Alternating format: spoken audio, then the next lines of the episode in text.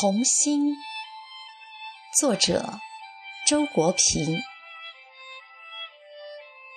成熟了却不世故，成功了却不虚荣，依然一颗平常心。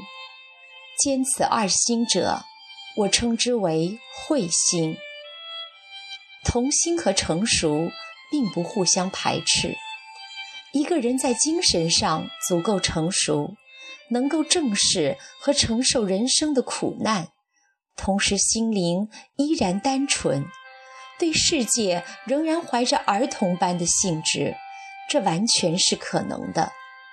我不认为麻木、僵化、世故是成熟，真正的成熟应该具有生长能力，因而毋宁说，在本质上始终是包含着童心的。儿童的可贵在于单纯，因为单纯而不以无知为耻，因为单纯而又无所忌讳，这两点正是智慧的重要特征。相反，偏见和利欲是智慧的大敌。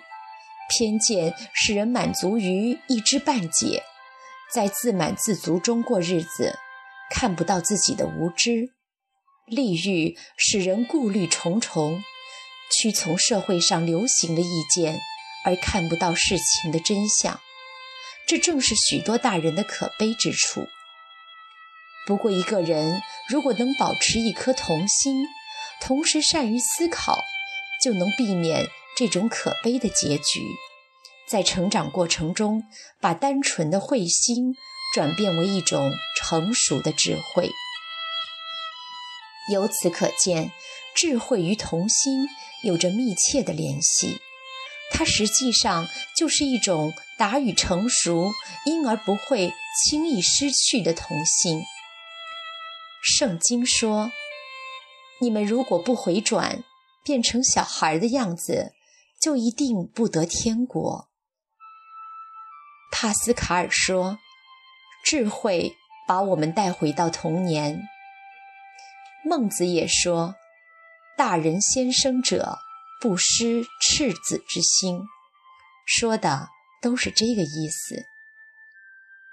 童年是灵魂生长的源头，我甚至要说，灵魂无非就是一颗成熟了的童心，因为成熟而不会再失去。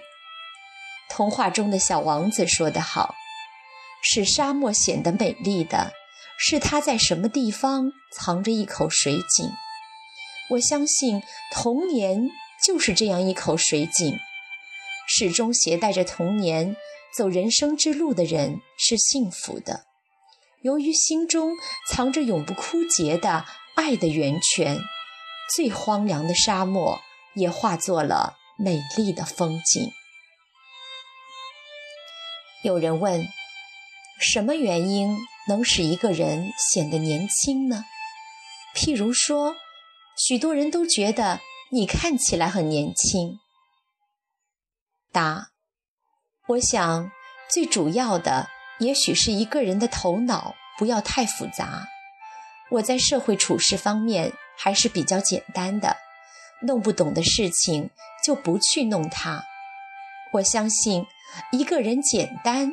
就会显得年轻，一世故就会显老。